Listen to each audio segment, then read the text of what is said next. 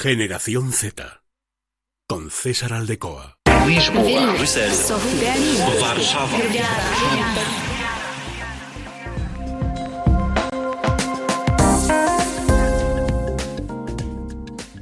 ¿Qué tal? Y bienvenidos de nuevo a Generación Z en Es Radio Castilla y León, en este segundo episodio de nuestro podcast enfocado a la generación Z. Hablábamos en el anterior, en el primero, en nuestra primera cara a cara, cómo iba a continuar esta trayectoria en Es Radio en generación Z.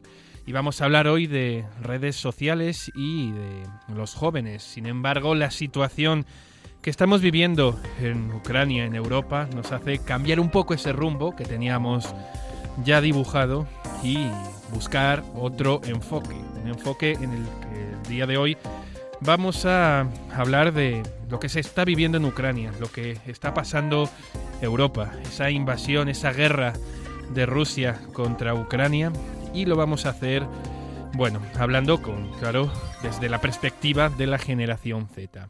Antes de nada, eh, esta nueva sintonía que acaban de escuchar que han preparado nuestros compañeros de Euronet Plus y que nos va a acompañar durante todo este trayecto. Así que, hechas un poquito las presentaciones de este segundo episodio, comenzamos.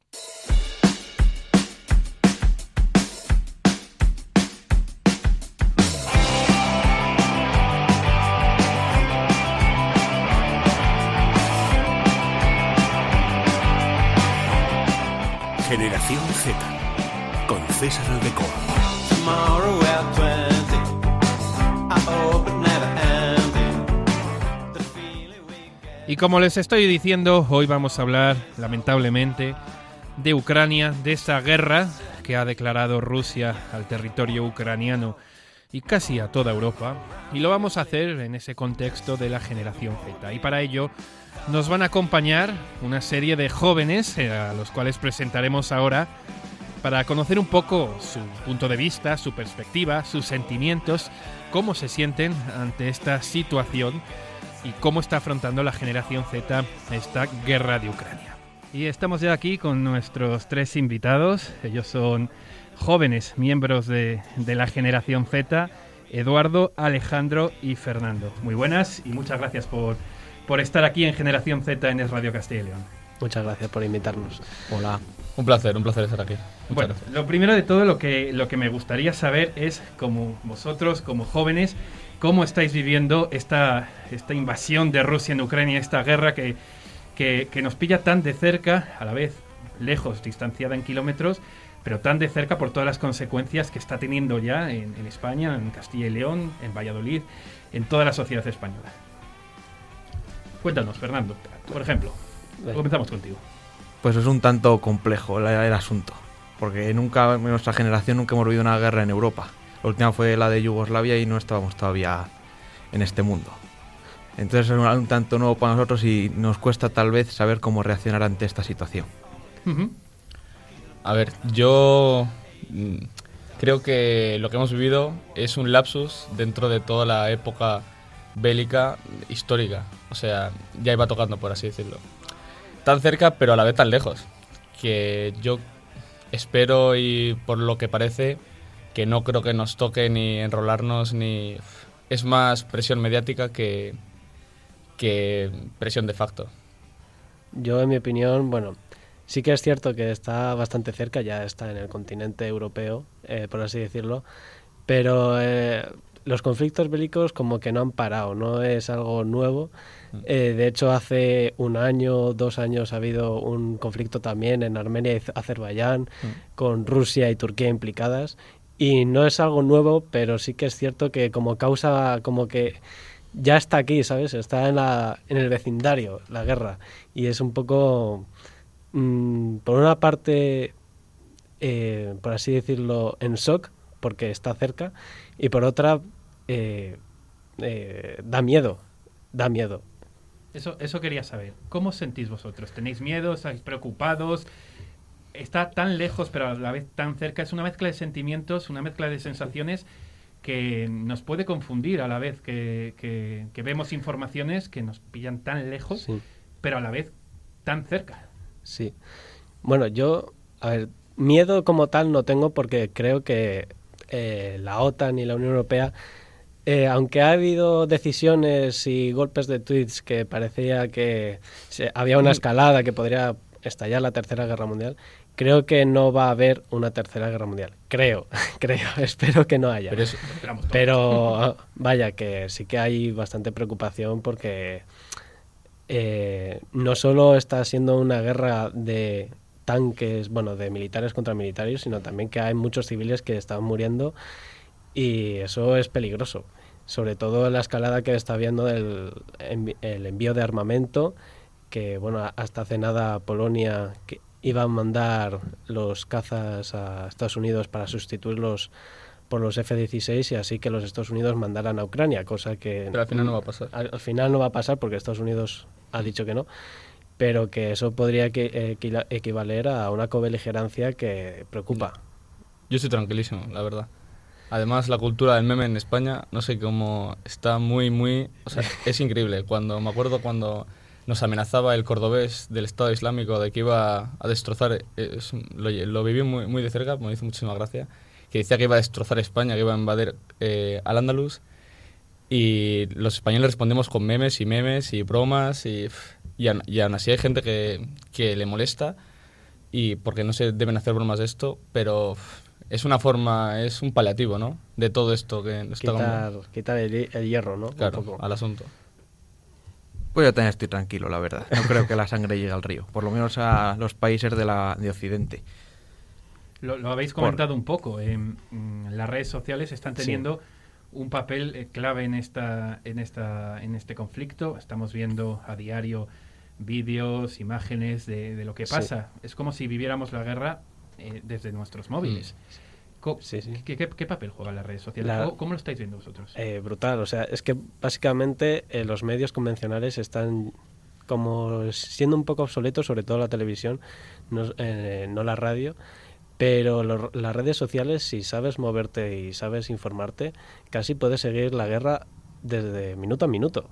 Es que es increíble, las redes sociales, bueno, cuentas no solo descifrando la guerra, como puede ser, o revista Ejércitos o tal, que están especializadas en la guerra, eh, los propios reporteros, Vídeos de YouTube, podcast. vídeos, que a muchos hay que tener cuidado por las desinformaciones que puede ser Mm. fake news, pero está siendo brutal. O sea, las redes sociales son claves. Pero ahora que lo has dicho, eh, la, esta que es la, la- la, por así decirlo, la gran guerra televisada de la época, ya desde la guerra de Crimea, que lleva siendo, que tenemos noticias de la guerra, está siendo, por parte de Ucrania sobre todo, y eso que se le solía achacar a Rusia, una enorme campaña de desinformación, de noticias falsas, de... Pero que por otra parte lo entiendo, porque es una guerra que hay que, como es defensiva, hay que alentar el espíritu nacional. Por ejemplo, el, el, el ¿cómo es? El cazafantasma, ¿no? Este, lo de la isla de también Ah, que de lucharon. Hasta- de la, la isla de las serpientes. Sí, y todo esto se va desmontando poco a poco. ¿Está bien o está mal? Yo ahí también... no Yo sé. creo que como en todas las guerras ha habido propaganda. También es que está bandos. las redes sociales hace que sea tener un poco guerra de propaganda, porque es más fácil Claro. pro- eh, promover las fake news, por ejemplo, y no y maquillar un poco la realidad. Es mucho más fácil con una red social que subes una foto y te la ve lo mismo 40 millones de personas. Por eso, por eso Rusia... Eh, también lo que decía mi compañero de que es- las redes sociales, las redes sociales vienen muy bien para informarte, pero tienes que tener cuidado porque si no sabes Sí. dónde mirar, te puedes creer cualquier tontería que pongan, Sí. que hay muchas. ¿Es- ¿Es la principal vía que estáis utilizando para Sí. informaros en esta, en esta No. situación? Las redes sociales. Yo no. Por ejemplo, cuéntanos. Pues a veces escucho podcast de otro de otra radio. Vamos, de, si quieres te la digo, ¿no? De carne cruda, me estoy viendo muchos muchos podcasts. Vamos, y también pues veo periódicos digitales. Las redes sociales las, to- las suelo coger con pinzas. Hay que tener cuidado con las Sí. redes sociales. Sí, porque también, est- en estos espera, eh, sí. También somos una generación que tendemos a que nos gusten las cosas hechas a mucha gente. Normalmente eso del que te mira las noticias al milímetro son cuatro. Pero normalmente la gente quiere el titular. Entonces es muy fácil que cualquier medio suba un titular y la gente se lo crea. El consumo es rápido. Entonces, Sí, claro. las redes sociales el problema es que tú te metes y te metes en casi en cualquier medio de comunicación que tenga red social y te sube el titular solamente. Es un bombardeo de información. Entonces es muy peligroso porque estás viendo miles de titulares y es cuál es verdadero, cuál es falso y ninguno se molesta en mirarlo. Y respecto a la Unión Europea, que ya, ya lo habéis comentado un poco, ¿Cómo estáis viendo el papel de la Unión Europea, de la OTAN, la respuesta de, de las grandes potencias europeas? Bueno, la respuesta de la OTAN no es, eh, vamos, es esperada. O sea, lo llevan diciendo muchas veces que no iban a intervenir. Pero sí que es cierto que ha habido momentos Es lo que de, más miedo da. de hecho. tensión Da más miedo que la propia Sí. guerra en Ucrania. que, que el golpe de tuit de decir claramente que vas a enviar armamento, cosa que yo apoyo, que se envíe armamento, pero no puedes ser un país que está fuera de la guerra y decir a golpe de tuit, eh, sin escrúpulos, que vas a enviar armamento y algunos incluso cazas. O sea, no estamos hablando de armas.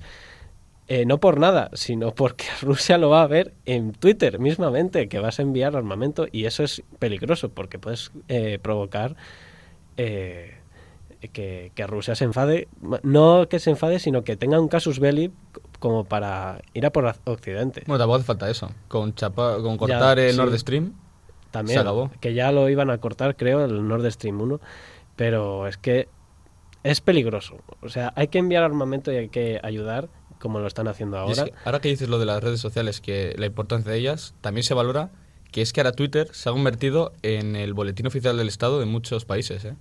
Donde Sí. Donald Trump po- ponía todos sus comunicados oficiales, eh, Pedro Sánchez anuncia todas las futuras leyes y todos está los más fácil, ministerios. está más a, a la mano de cualquiera ver mm, a ver qué ha dicho este país. Por ejemplo, ahora pues Y eh, es más fácil así llegar a sí. la gente joven. el jefe de Estado, Ucrania, Zelensky, también eh, Putin, Pero y como es más rápido, piensas menos lo que se pone. también. No es lo mismo escribir una ley de 48 páginas que poner un tuit de 5 líneas. Claro, También eh, puede llevar eso a la mala interpretación por parte de otros partidos políticos También. y de personas no, no afines a esas ideologías. Algo que vemos constantemente. Cada vez que sale algún político hablando, se le coge con pinzas lo que ha dicho para un tanto maquillarlo y, recorta y atacar. Y que lo de la Unión Europea poco puede hacer, la verdad. Por mucha... Yo creo que la Unión Europea lo único que, Está puede- lo único que tiene que hacer es tratar de aislar a Rusia y poco más. Lo que no puede hacer es tampoco es meterse en una guerra y lo del armamento tiene que cogerlo un poco con pinzas. No hay que combatir el fuego con fuego. Pero es que se aísla a sí misma, también.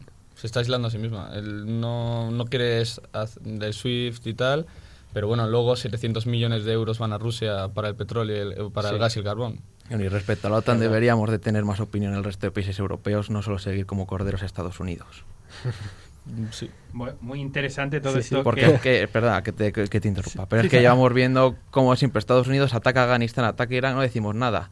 Habrá que también, igual que estamos atacando a Rusia, haber dicho, hostia, Estados Unidos, relaja un poco que también te, que te estás pasando. Y eso es algo que no hemos hecho. Tenemos que también tener ese doble rasero para juzgar a ambos países. Porque el imperialismo es malo, independientemente de quién le ejerza.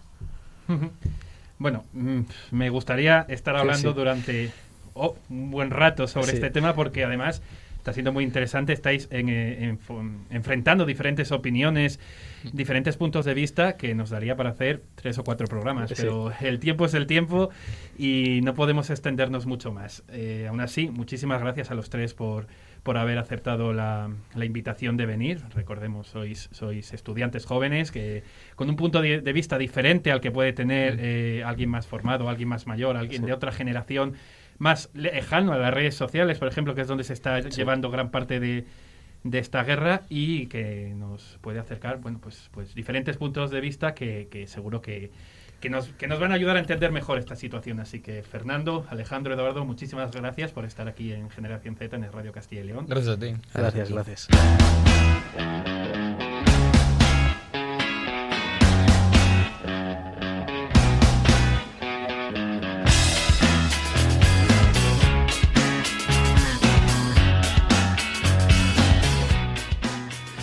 Y así llegamos al final de este segundo episodio en el que hemos podido conocer un poquito mejor el punto de vista de la generación Z sobre el conflicto, sobre esta guerra de Rusia en Ucrania. Nos despedimos ya, eso sí, en el siguiente un pequeño adelanto, hablaremos, esta vez sí, sobre redes sociales y sobre cómo las usan y cómo las tratan los jóvenes de la generación Z. Así que nos despedimos ya por ahora y nos seguimos escuchando en Generación Z en Es Radio Castilla y León.